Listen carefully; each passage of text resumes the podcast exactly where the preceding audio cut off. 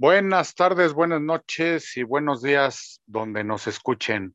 Aquí estamos en Ráfaga Deportiva de Radio Gol 92.1, donde ustedes pueden bajar la aplicación en Play Store. Pues vamos a saludar primeramente a las damas, a Gaby. ¿Cómo estás, Gaby? Hola, buenas noches. Un gusto estar con ustedes nuevamente para platicar un poco de lo que sé en el fútbol femenil en la liga local, evidentemente la liga MX, pero también en lo que sucedió durante la semana en el mundo del fútbol femenil. Gracias, Gaby. Paul, ¿cómo es, cómo estás? ¿Cómo te, cómo te fue en la lluviecita camino a, a casa?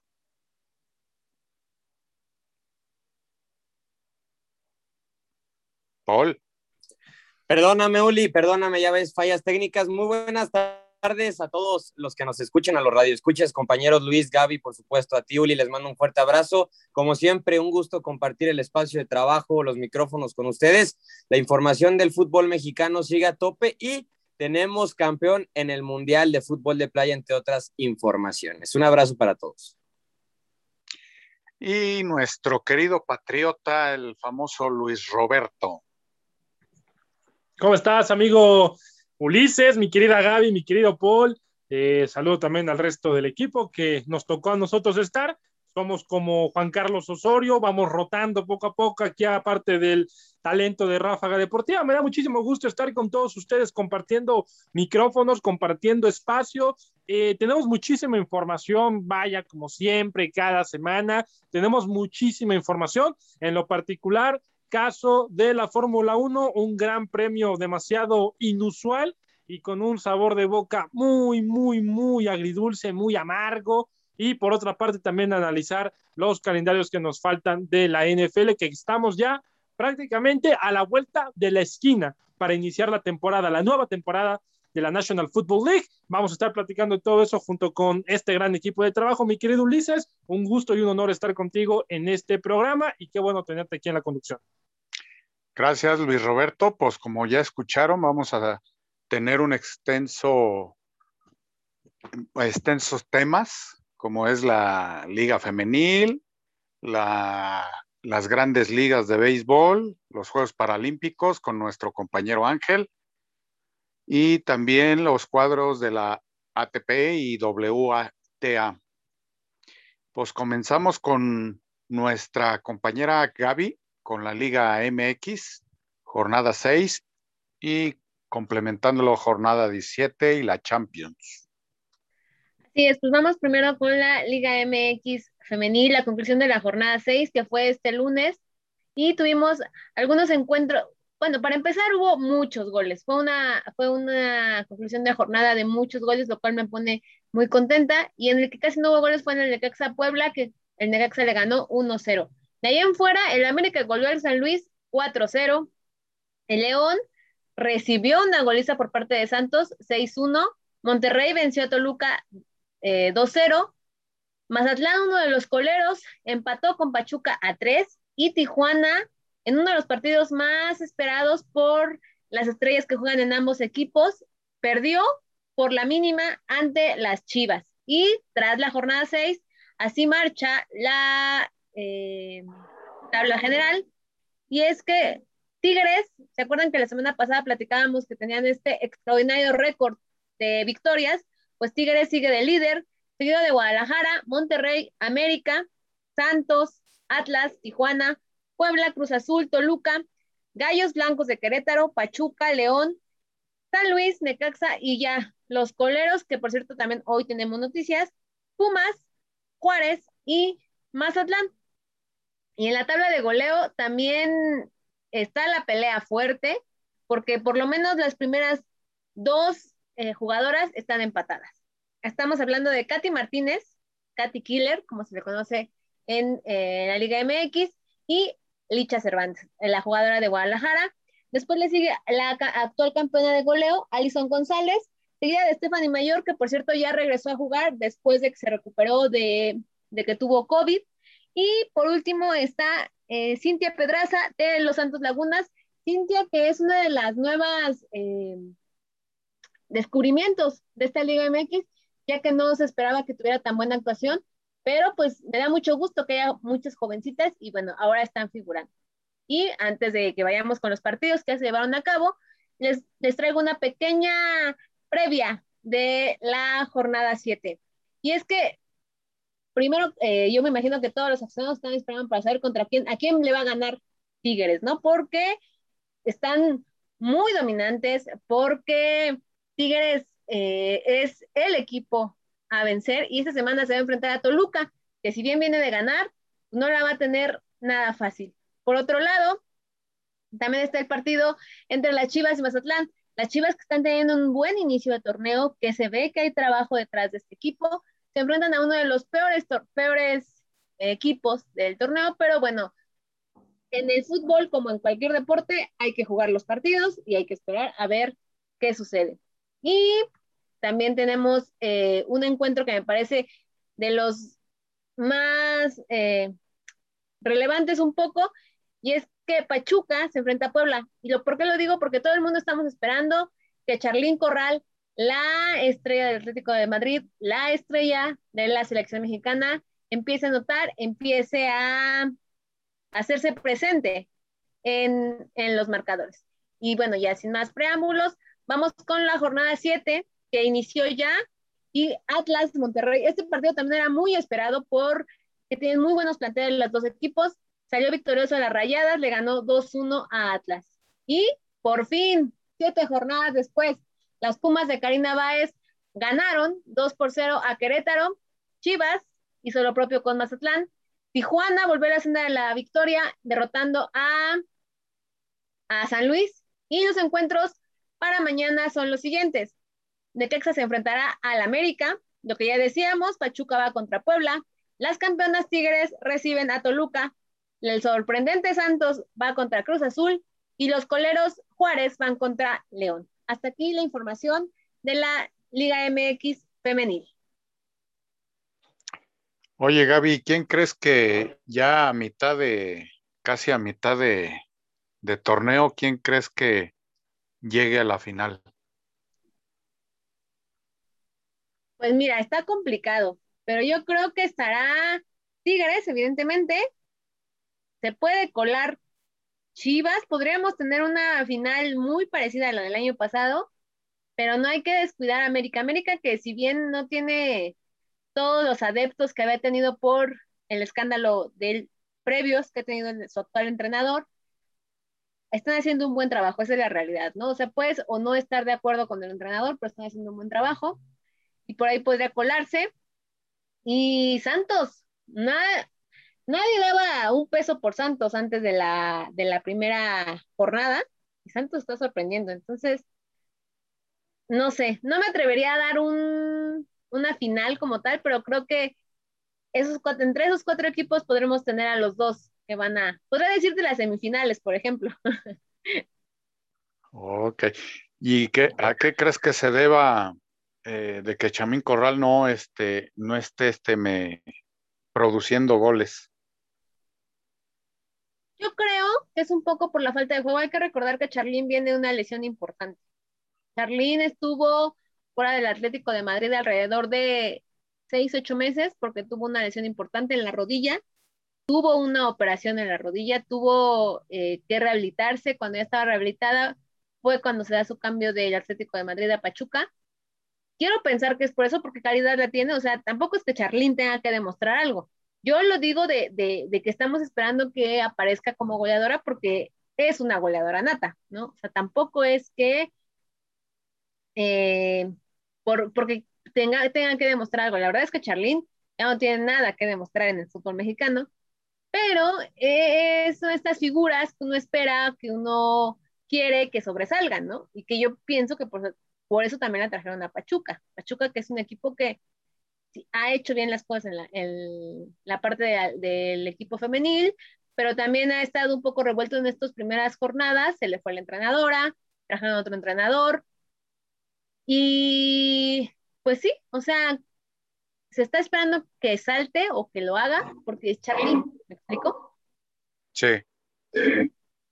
Ok. Pues gracias Gaby por esta, por esta explicación, tanto de las jornadas como del nivel que ahorita trae Chamín Corral. Ahora vamos con nuestro querido Paul, con la jornada, jornada 7 del, del varonil. Correcto, amigo. La Liga MX Apertura 2021 siguió su rumbo resaltar que en la jornada número 6, en los partidos restantes que no mencioné fueron Necaxa contra Juárez y, y Pachuca contra Querétaro. Los Rayos vencieron 1 por 0 al equipo de Ricardo Ferretti y Pachuca derrotó de visita a Querétaro 2 por 0. ¿Cómo le fue en la jornada 7 a los equipos? Bueno, Mazatlán empató 2 por 2 con el Atlético de San Luis en la apertura de jornada. Puebla derrotó 1 por 0 a Querétaro, que salió con un expulsado. Tijuana y Monterrey empataron a dos tantos. Rayados deja ir tres, dos puntos valiosísimos. Chivas volvió a ganar. El Guadalajara de Víctor Manuel Bucetich derrotó dos por uno a los Rayos del Necaxa en el estadio Akron, partido que se desarrolló en punto de las cinco de la tarde el sábado. Respira Bucetich, todavía tenemos una oportunidad más para el estratega mexicano. Polémico el partido, pero bueno, saca tres puntos Chivas. Tigres empató uno por uno con el Atlas. Carlos González salió lesionado. Se estima que solamente sea una, una molestia muscular, algo que no pasará gravedad, según Miguel Herrera en conferencia de prensa post partido. León y América empataron uno por uno, partido en donde el América queda de ver. Sí, el León jugó más de 25 minutos con un hombre de más. Richard Sánchez de las Águilas del la América salió expulsado en el partido debido a una entrada con fuerza desmedida sobre Jan Meneses, mejor conocido como Takeshi. León y América reparten puntos. Toluca el día de ayer domingo derrotó 2 por 1 a Pumas, que terminó el partido jugando con únicamente Nueve hombres, este equipo de Pumas está para llorar, compañeros. Luis, Misaguito, con todo el respeto, pero es una burla. Y todavía Dineno salió expulsado terminando el partido por reclamarme, por reclamarle, perdón, al juez central. Santos derrotó uno por cero al equipo de Ricardo Ferretti, que está en el hoyo, gente. Sí, a todos los que nos escuchan, Juárez está en el hoyo. Tuca Ferretti no sé cómo va a resarcir esta situación, pero el equipo de Juárez no suma de tres ni un punto, ¿sí? Entonces, bueno, así el resultado de Santos y Juárez. Ya por último, Cruz Azul Pachuca, en estos momentos se está llevando a cabo, ya les diremos de qué forma queda el resultado la siguiente semana. La tabla al momento queda conformada de la siguiente forma. América sigue en primer lugar con 17 unidades, León le sigue con 14 puntos. Toluca, que ganó, está con 14 en tercer lugar. Tigres, Santos, cuarto y quinto. Monterrey es sexto. Atlas, séptimo. Y Pachuca, octavo. Vamos a ver, dependiendo de cómo se dé el resultado entre Pachuca y Cruz Azul, cómo se mueven las cosas en la tabla. Nico López es el líder de goleo con seis goles. Rubén Zambuesa y Alex Sendejas están empatados con cuatro. Resaltar que Sendejas falló penal en contra de las Chivas Rayadas de Guadalajara. Se viene la fecha FIFA, señoras y señores, se viene fecha FIFA. A continuación, les diré la convocatoria sin antes mencionarles que México enfrentará a Jamaica el 2 de, septiembre y a Costa Rica el 5 de septiembre. Antes les voy a mencionar cómo, va, cómo, cómo se fuera la jornada número 8 del fútbol mexicano. Tijuana enfrentará a Santos, Puebla enfrentará al Atlético de San Luis. Juárez enfrentará a Cruz Azul. Atlas y Monterrey se verán las caras. Tigres recibirá a León. Mazatlán recibirá a las Águilas del América. Pumas y Chivas se enfrentarán. Querétaro recibirá a los Rayos del Necaxa que, que vienen sumando. Y Pachuca recibirá al Chorizo Power, al equipo que depende de Rubén Zambuesa y Alexis Canelo. Ahora sí, gente, ahí les va la convocatoria sin Irving Lozano, Carlos Salcedo, que ya es un hombre más en la mira del Tata Martino, un castigado más además de Javier Hernández, se llama Carlos Salcedo, se lo merece, compañero, se lo merece, mis aguitos, ¿sí o no? Pero bueno, eh, y también, por supuesto, Miguel, eh, Héctor Herrera, perdón, que no está en esta convocatoria. Cota, Ochoa, Orozco, Talavera son los arqueros. Néstor Araujo, Jesús Gallardo, César Montes, El Avión Ramírez, El Chaca Rodríguez, Osvaldo Rodríguez de León, Jorge Sánchez, Gilberto Sepúlveda y Johan Vázquez conforman la primera línea del equipo mexicano. Edson Álvarez, Roberto Alvarado, Uriel Antuna, Sebastián Córdoba, Jonathan Dos Santos, Andrés Guardado, Orbelín Pineda, Luis Romo, Charlie Rodríguez y Rodolfo Pizarro conforman el medio campo del equipo tricolor y adelante los que se encargarán de hacer goles y llevarnos al mundial. Ojalá si sea, Dios nos escuche. Jesús Corona, Rogelio Funes Mori, Raúl Jiménez, Henry Martín y Alexis Vega. Así mi información, mi estimado Uli. La semana que viene informaremos cómo le va la selección mexicana en estos juegos que ya comienzan eliminatorias rumbo a Qatar 2022. Pues gracias, Paul, por esa extensa y completa información tanto de selección mexicana con los convocados y, la jornada 7 del, de la MX varonil. Ahora vamos a seguir con la quema de llantas de la Fórmula 1 y el rey de los deportes, el Major League Baseball, con nuestro patriota Luis Roberto. Pues mi querido Ulises, como ya bien lo adelantabas, pues ni tanto hubo quemadero de llantas, ¿eh? Ni tanto hubo quemadero de llantas, porque la realidad es que tuvimos en la reanudación después de unos 28, 29 días de la temporada de la Fórmula 1, se llevó a cabo eh, la carrera número 11 de 23 que están estipuladas para esta temporada, el Gran Premio de Hungría en Budapest, pero compañeros, no hubo quemadero de llantas, simple y sencillamente porque la carrera no se pudo correr, valga la redundancia. No hubo carrera, así como lo escucha usted, compañero, así como lo escuchan ustedes en su casita, donde quiera que estén, no hubo carrera. No se celebró carrera porque estaba cayendo un diluvio el domingo por la mañana, pero terrible, terrible, no se podía correr, no se podía correr, bajo ninguna circunstancia se podía correr la carrera que teníamos estipulada para este domingo. ¿Qué fue lo que sucedió y cómo fue lo que, se terminó consiguiendo pues a los ganadores? Los ganadores quedaron como habían quedado en la clasificación del día sábado, es decir, como iban a partir desde la parrilla inicial. Así fue como terminó la carrera del domingo. Max Verstappen gana el Gran Premio de Budapest. George Russell consigue su primer podio en su carrera, quizás no de la manera que hubiese querido porque no corrió, pero pues ahí está. George Russell se le cuenta ya de manera oficial como su primer podio para la escudería de Williams. Luis Hamilton se queda en tercer lugar. Daniel Ricciardo se queda en cuarto con McLaren. En quinto lugar se queda Sebastian Vettel con Aston Martin en quinto. Pierre Gasly en sexto con su Alfa Tauri.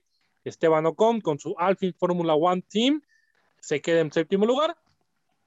Charles Leclerc se queda en octavo con Ferrari eh, Nicolás Latifi en noveno y Carlos Sainz en décimo. ¿Qué sucedió con el mexicano Sergio Pérez? Termina en último lugar porque en la vuelta de calentamiento tuvo un problema con su Red Bull y en una de las curvas, pues prácticamente como estaba tan intensa la lluvia, chocó y eso hizo que quedara de alguna manera fuera de la carrera. Por eso el mexicano no suma puntos. El mexicano Sergio Pérez, que también ya renovó un año más con Red Bull, se queda sin puntos. No hubo carrera, no hubo carrera, no se celebró ninguna carrera, hubo podio, sí hubo podio, eh, prácticamente pues se llevó la ceremonia eh, post carrera de manera habitual, como siempre lo vemos, pero la realidad es que fue un gran premio eh, muy descolorido. Nos esperamos prácticamente un mes para el regreso de la Fórmula 1 y, prácticamente la FIA, que es la comisión de la Fórmula 1, la que ellos deciden, como los comisarios, ¿no? que, son los que mandan en cada carrera, no quisieron que se llevara a cabo. Eh, se platicaba en los radios, eh, veíamos inclusive en eh, los mapas ¿no? de, de esta situación, de cómo estaba el clima, de que la situación climatológica no iba a mejorar en las siguientes horas del domingo, después de la carrera, y es por eso que la FIA opta por cancelar la carrera. Es curioso porque en la comunicación de radio de Max Verstappen le avisa a su equipo que él podía ver que si por él fuera, la carrera se, corría de manera normal, pero ninguno de los otros pilotos opinó de acuerdo u opinó igual que Max Verstappen. ¿Por qué? Porque Max Verstappen había conseguido la pole un día anterior y no llevaba literalmente ningún carro por delante de él.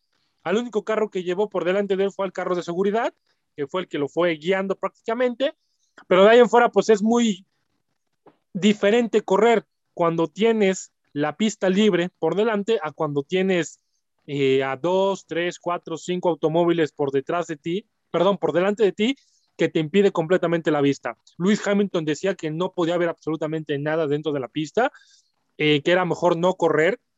Lo comentaba también, por ejemplo, Esteban Ocon, que no veía nada, que solamente alcanzaba a ver las luces rojas del que estaba por delante de él y, por evitar un accidente, pues se terminó cancelando la carrera. Muy criticada la FIA porque para muchos quizás no tenía que haber sido, eh, no tuvo que haber sido suspendida la carrera, pero prácticamente pues así sucede. No hubo Gran Premio de Budapest. Bueno, sí hubo, pero no como hubiésemos querido. Y eh, los, los esperaremos de nueva vuelta en siete días. Aquí no hay receso de 15 días, hay receso de siete días solamente, del 27 al 29 de eh, agosto es como nos vamos nosotros a estar viendo en el Gran Premio de, eh, de Bélgica, ¿no? Y, perdón compañeros, ¿cómo marcha, ¿cómo marcha la situación de la clasificación hasta el momento de la Fórmula 1, por ejemplo, en la tabla de, eh, en la tabla de constructores, que se mueve, se mueve debido a esta carrera que se termina, pues, prácticamente siendo un amor, un sabor amargo para todos, e inclusive ni siquiera sé si el propio Max Verstappen haya disfrutado realmente esta victoria, porque fue una victoria muy, muy, muy inusual. Tenía muchísimo tiempo que no veíamos suspender una carrera, ¿eh? muchísimo tiempo.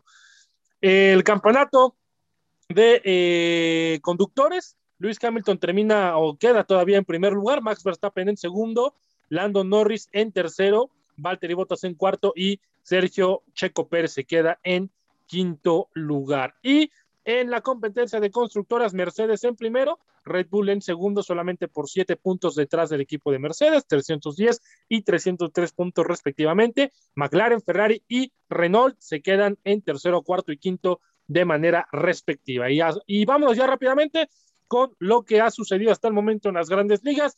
¿Cómo marchan las posiciones? Porque estamos ya cada vez más cerca del final de la temporada de las grandes ligas y cómo marchan las cosas hasta el momento. El wildcard hasta el momento, líderes divisionales, Tampa Bay, Astros de Houston y White Sox. Hasta el momento el comodín, Yankees y Boston. ¿Qué partido de comodín tendríamos si la temporada terminara el día de hoy? En la pelea en la Liga Americana están los Atléticos de Oakland a tres juegos de diferencia de los Medias Rojas de Boston y los Marineros de Seattle a cuatro y medio. Por la parte de la Liga eh, Nacional, también cómo marcha esta situación del wildcard, líderes divisionales, los gigantes de San Francisco que no caen, no ceden paso a los Dodgers de Los Ángeles, los cerveceros de Milwaukee y los Bravos de Atlanta. El comodín, hasta ahora, los Ángeles Dodgers con 82 y 49 y los Cincinnati Reds con 71 61. Aquí la situación un poco más peleada porque hay todavía cuatro equipos que están en la lucha por ese comodín. Los padres de San Diego que están a uno y medio, los Cardenales de San Luis que están a tres y medio, los Phillies de Filadelfia que están a cuatro e inclusive los Mets de Nueva York que están a siete. Hasta aquí la información de lo que sucedió en la Fórmula 1 y en las grandes ligas, mi querido Ulises. Gracias, mi hermano patriota Luis. Ahora proseguimos a una colaboración de nuestro compañero Ángel Estrada con una, este, un resumen y, y complemento de Paul Betancourt.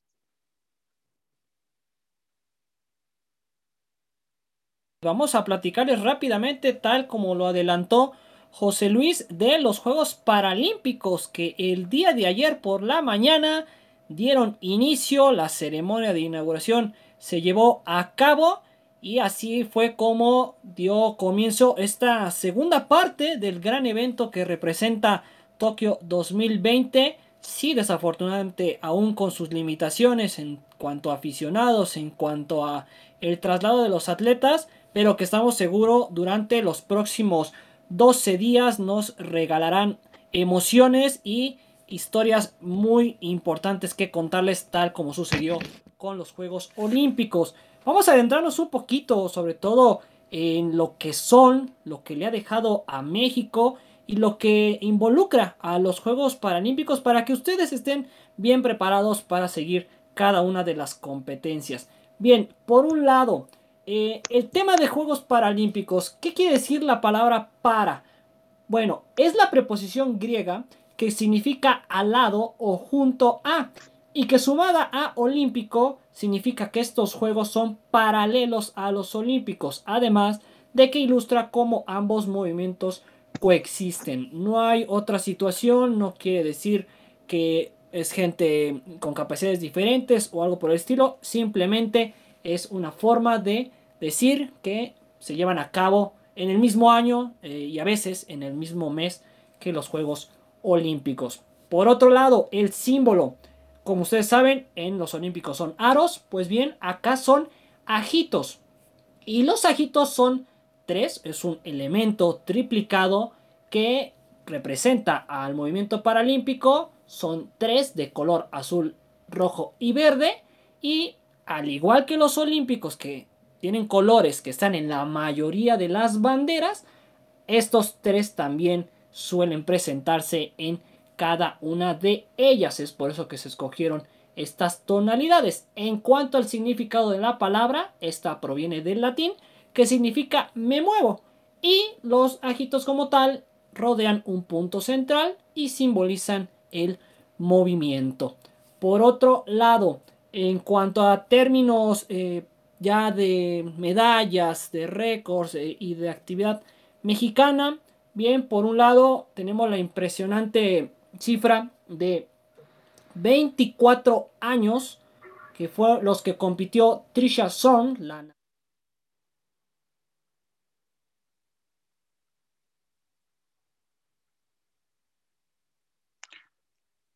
Ahora seguimos con la colaboración de Paul Betancourt. Bien, eh, pues ahí un poco de, lo que nos mandó mi estimado Ángel Estrada. Sí, los Juegos Olímpicos empezaron el 24 de agosto, como él ya nos lo adelantaba. Vamos a hacer un repaso de, de cómo va el medallero hasta el momento. Recordar que el 5 de septiembre llegan a su fin los Juegos Paralímpicos, Paralímpicos, perdón. China domina también en esta, en esta sección con 46 medallas de oro, 104 en total, está en primer lugar.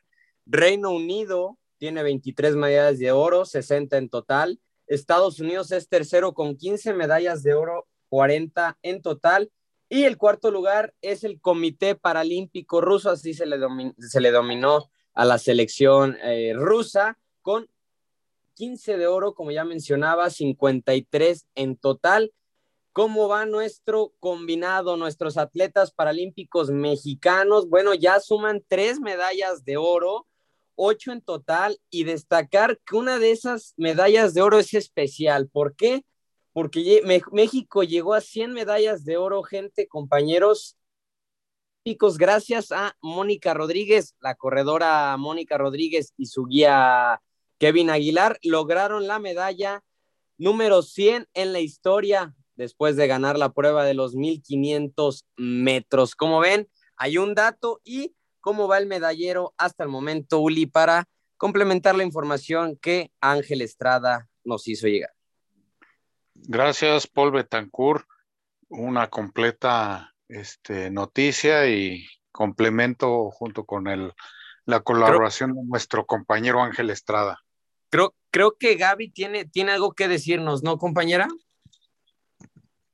Bueno, eh, hoy en la mañana se dio a conocer que el expresidente del, COI, del COI, Brack Josh, eh, falleció a la edad de 79 años.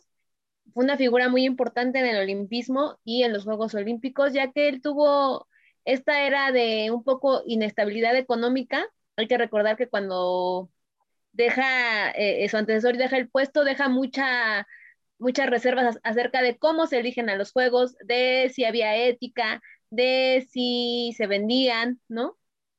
Y Roche llegó, gestionó mucho también eh, todas estas posibles vetos de países, ya como lo que pasó en Rusia, por ejemplo, ¿no? Que no fue Estados Unidos, lo que pasó en Los Ángeles 84, que no fueron los rusos. COI fue esa, eh, fue esa mano firme, perdón, Roche en el COI fue esa mano firme que dijo, eh, los, los Juegos Olímpicos son para unir al mundo y lo trató de llevar hasta donde, hasta, hasta toda su gestión, ¿no? Hoy Tomás Bach, el actual eh, presidente del COI, dijo que ante todo Jack amaba este, este deporte y estaba rodeado de atletas y transmitió esa pasión a todos los que lo conocieron. Entonces, en paz descanse, este expresidente del COI. Del COI. Gracias, Gaby. Paul, ¿algún comentario? No, no, no, adelante, adelante, amigo.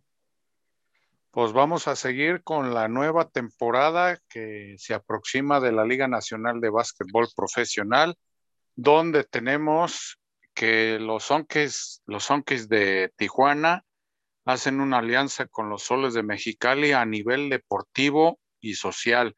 Esto se llevó a cabo el pasado martes, donde estuvieron presentes tanto los presidentes como los directivos y el y, y también con la anuencia de los gobiernos de cada entidad.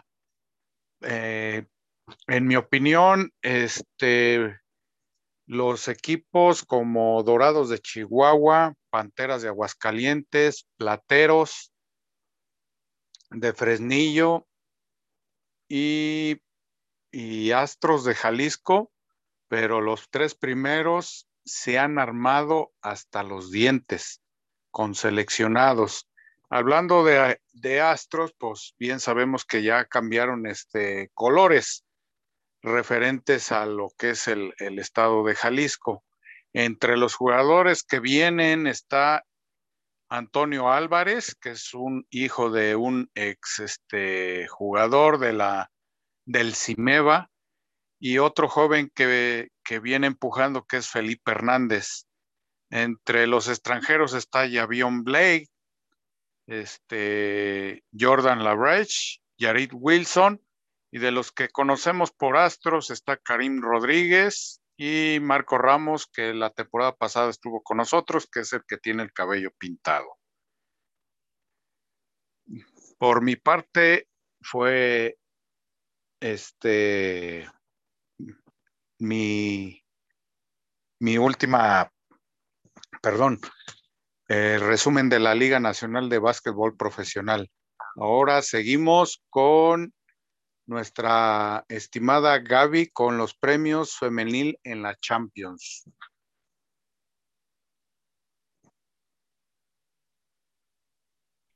Perdón, se me fue el micrófono tantito. Así es, esta semana tuvimos eh, el sorteo de la Champions League varonil y también se aprovechó para entregar los premios en la rama femenil. El premio a la mejor jugadora se lo lleva Alexis, Alexia, Alexis Putellas, esta jugadora del Barcelona, que hay que también decir, en la terna estaban tres eh, del Barcelona. La verdad es que el Barcelona arrasó, el Barcelona femenil, y el, el entrenador, el mejor entrenador se lo lleva Luis Cortés, este entrenador que tiene una historia muy peculiar con el Barcelona, porque él recién llegó al Barça femenil cuando el Manchester City le había metido una goliza de aquellas en la Champions League. No solo me las había eliminado, eh, las había, pues sí, humillado de alguna manera en el terreno de juego.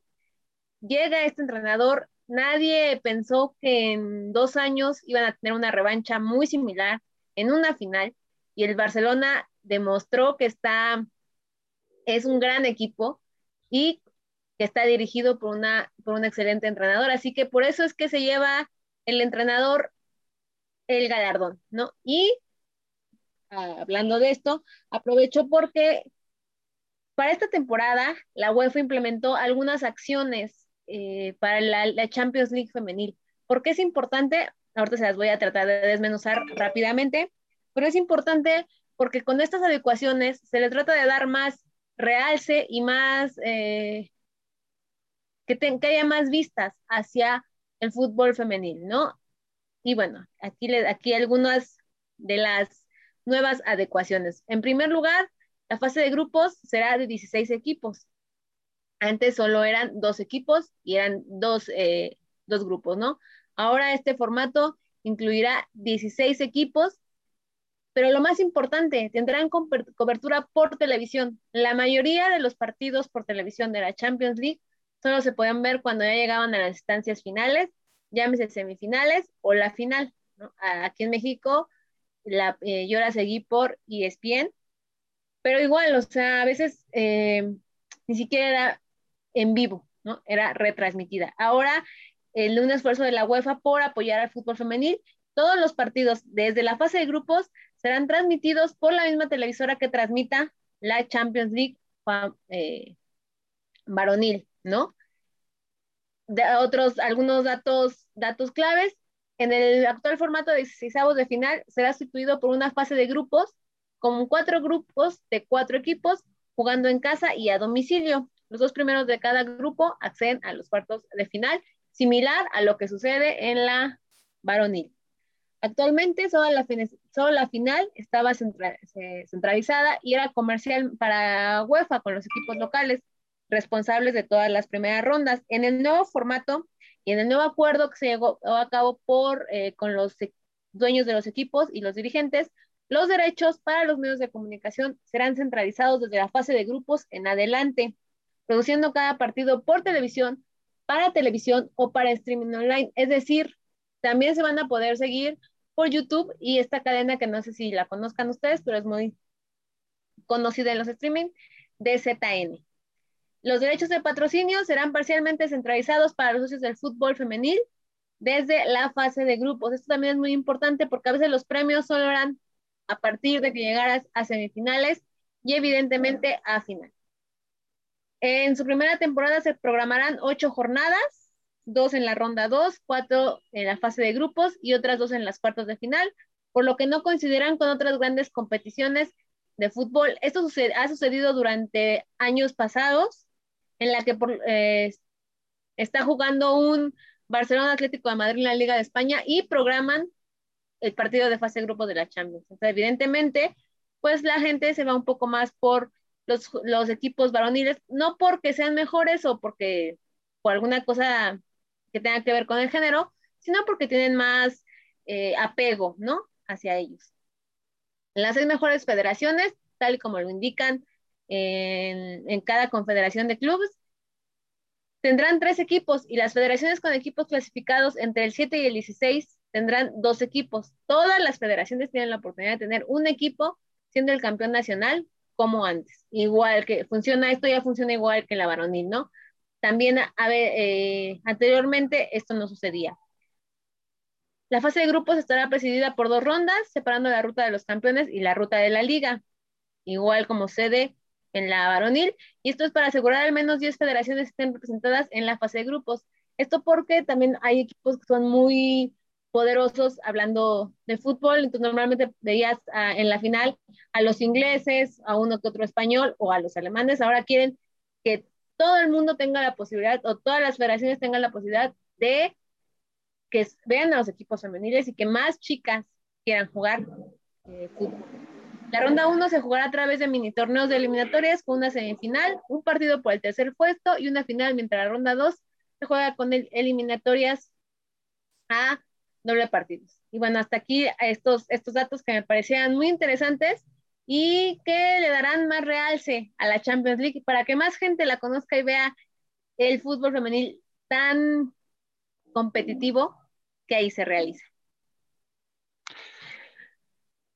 Pues estoy de acuerdo con eso y, veo que está agarrando gran fuerza tanto aquí en México como, en la Unión Europea, Gaby. Sí, lo que sucede es que FIFA también está como con un plan de apoyar más al fútbol femenil. A mí me parece muy, muy bueno. La verdad, yo estoy muy encantada porque eh, jugué fútbol, sé lo que es jugar fútbol femenil, sé lo que en un momento dado es no tener a veces, eh, por ejemplo, un short, ¿no? Yo llegué a jugar con shorts de, de hombres, pero que ahora ya haya federaciones, equipos y la FIFA fijándose en, ese tipo de detalles me parece muy, muy importante para que también la jugadora se vea que sí hay un futuro, ¿sabes? O sea, que no sea como, ah, mi pasatiempo, sino que sí te puedes dedicar a jugar fútbol femenil profesionalmente y puedes vivir de eso. Creo que la apuesta que está haciendo UEFA es muy interesante y si lo logra, será un, eh, una gran apertura para otras, otras ligas. Ya lo verán. Qué bien. Gracias, Gaby, por tu colaboración y esta gran resumen de, de los premios. Ahora vamos con Paul Betancourt con los cuadros de la US Open, del ATP y de la WTA. Bien, gracias, Uli. Nada más si me permites, eh, estuve, investigando rápidamente, estaba también leyendo el fútbol mexicano. Quiero hacer una fe de ratas. Eh, Santos ganó 2 por 0, no 1 por 0 al equipo de Juárez. Una disculpa. Ahora sí, como lo comentas, Uli, bien lo adelantas. Los cuadros del ATP de la WTA en el US Open 2021, la edición 141 del Abierto de los Estados Unidos. Para muchos, el más importante. Vamos a comenzar con la parte varonil, en donde Dominic Thiem es el defensor del título después de ganarlo en el 2020. Vamos a repasar los mejores partidos de la parte alta de la tabla, es decir, contra quién van a jugar los mejores ranqueados. Vamos a entonces, comenzar, como ya lo mencionaba, con la parte alta del cuadro. Novak Djokovic enfrentará a Notskop, Zverev enfrentará al Sam Curry, un buen partido este que tendremos. Berretini enfrentará a Chardy, Shapovalov, el canadiense, enfrentará al argentino Federico Del Bonis, Carreño Busta enfrentará a Maxim Cressy. Otros partidos como Humbert Hurkacz contra Gerasimov y Yannick Skinner, el italiano, enfrentará a Max Purcell. Estos partidos son correspondientes a la parte alta ¿sí? del cuadro. Por otro lado, en la parte baja tenemos al número dos del mundo, Daniel Medvedev, que viene de ganar también el abierto de Canadá, bueno, el, Masters 1000 de Canadá, mejor dicho. Va contra Gasquet en la primera ronda el francés. Tsitsipas, el griego, el número 3 del mundo, enfrentará a Andy Murray, quien probablemente esté viviendo su último torneo US Open. Todo dependerá de, cómo fluya su estado físico. André Rublev, el ruso, enfrentará a Ivo Karlovich. Casper Narrud enfrentará a Wilfred Songa, el francés. Otros partidos en esa parte baja.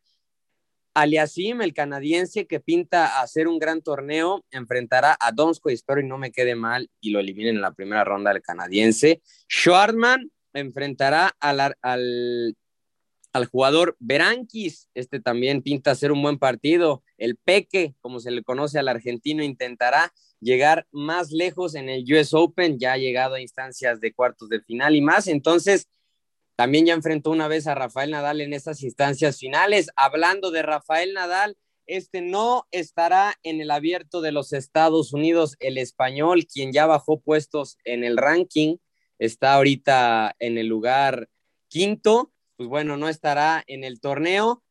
Hay que dar también unos datos. Richard Sears Sears es el más ganador con siete títulos junto con William Larnett y Bill Tilden, estadounidenses, los tres jugadores ya mencionados. Ah, todos tienen siete títulos. Ahora vamos a repasar el cuadro WTA, sí, la rama femenil. En la parte alta tenemos a Ashley Barty que enfrentará, enfrentará perdón, a Esno, Esnora, ay, ay, ay, Esbonareva, sí, nombres complicados. Pliskova enfrentará a McNally Andrescu enfrentará a Golovich, Swiatek, la polaca enfrentará a Jaime Love, Vitova enfrentará a Herkog, otras, otros partidos, Benjic enfrentará a Aranza Rus, Jennifer Brady enfrentará a Emma Raducanu, de las más jóvenes en estar en el abierto de los Estados Unidos. En la parte baja, Zabalenka enfrentará a Nina Stojanovic. Zabalenka también pinta para ser candidata, segunda en el ranking ATP, eh, WTA, perdón.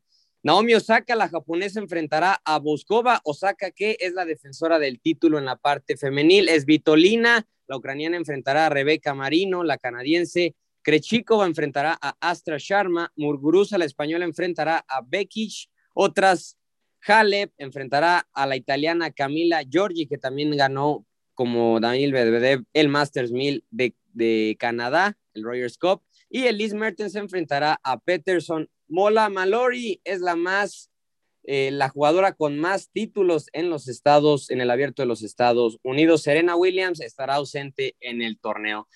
Rápidamente, pasando a otros temas, Uli, si me permites, el Mundial de Playa 2021 que se llevó a cabo en Rusia, en Moscú, llegó a su fin.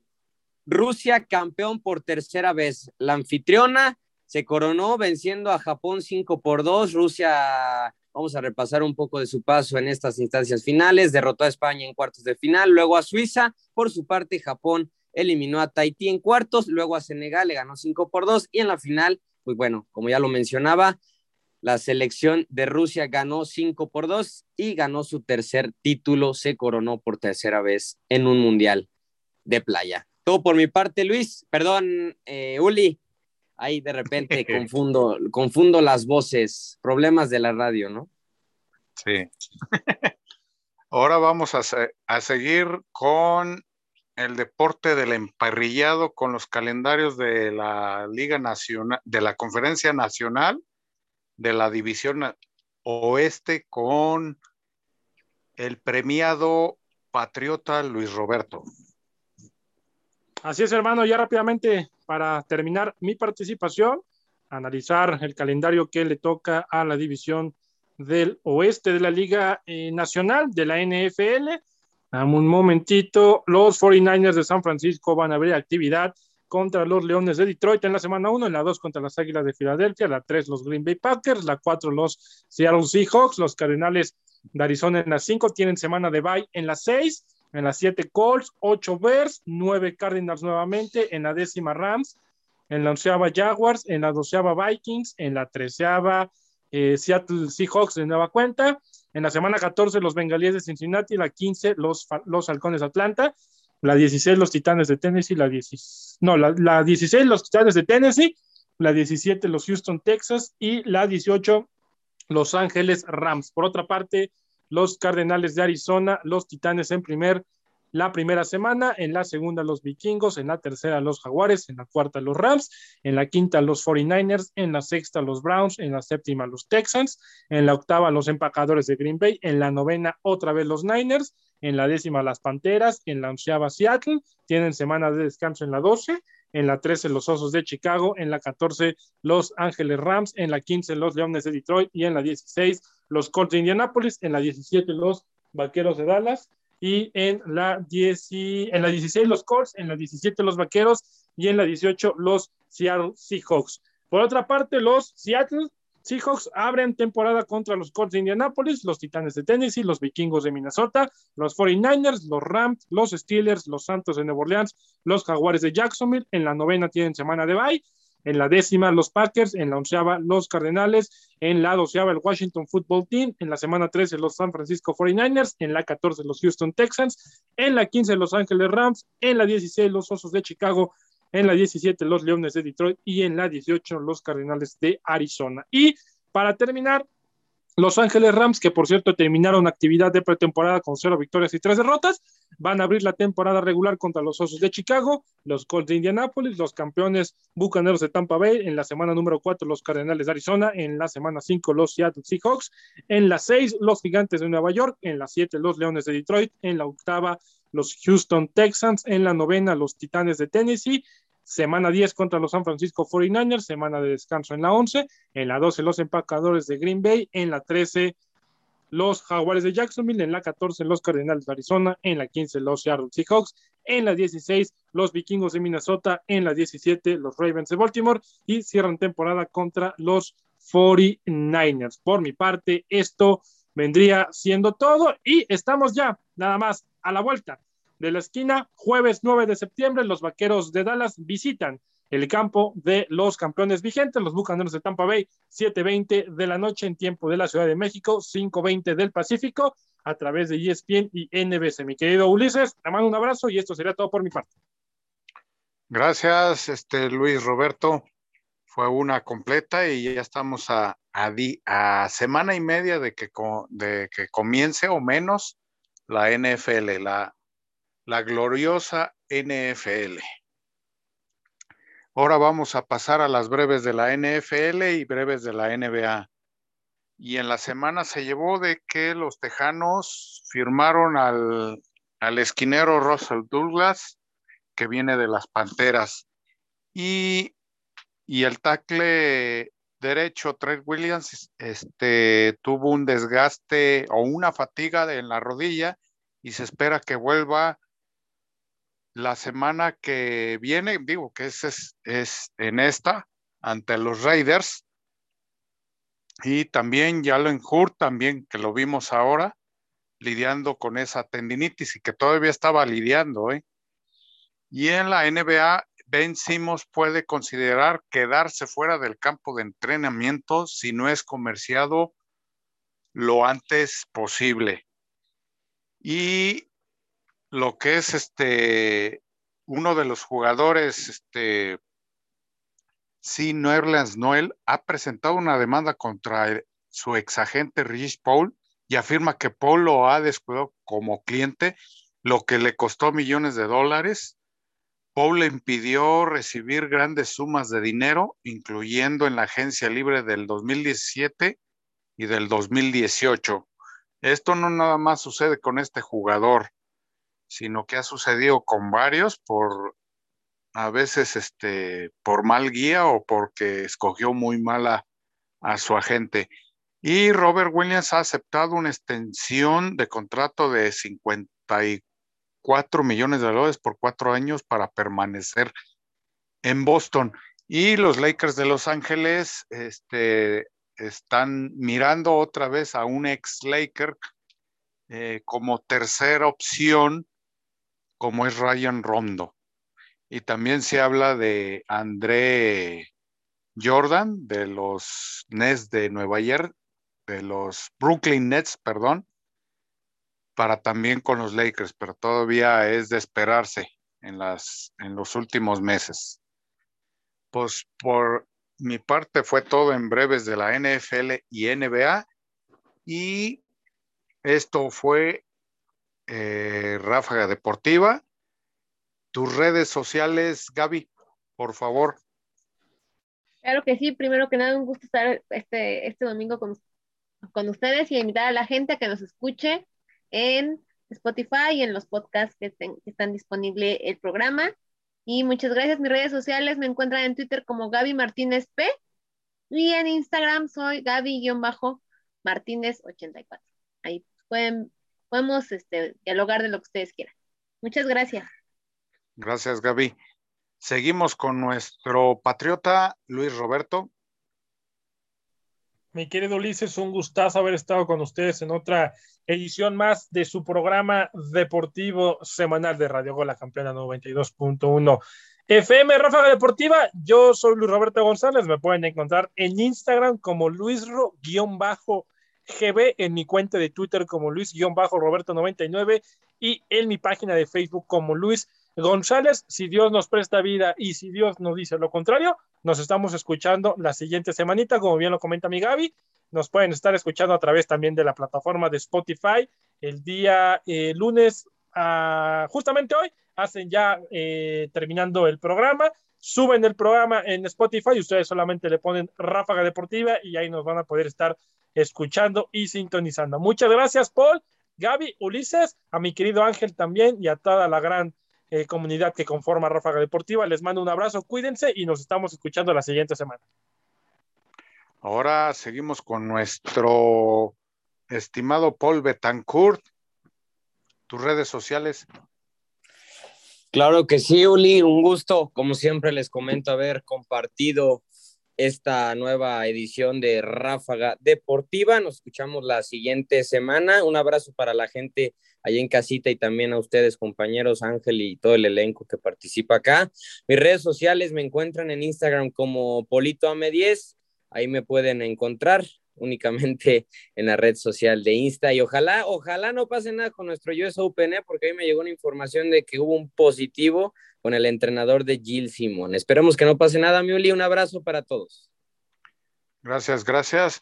Pues mis redes sociales en TikTok es eh, Ulises School Racing, en Instagram es Metal Deportivo de Odiseus y en Twitter es Odi School-73 para que nos vuelvan a escuchar en otra emisión el próximo domingo, digo, perdón, el próximo lunes. Ya ando un poco despistado. Esto fue Ráfaga Deportiva.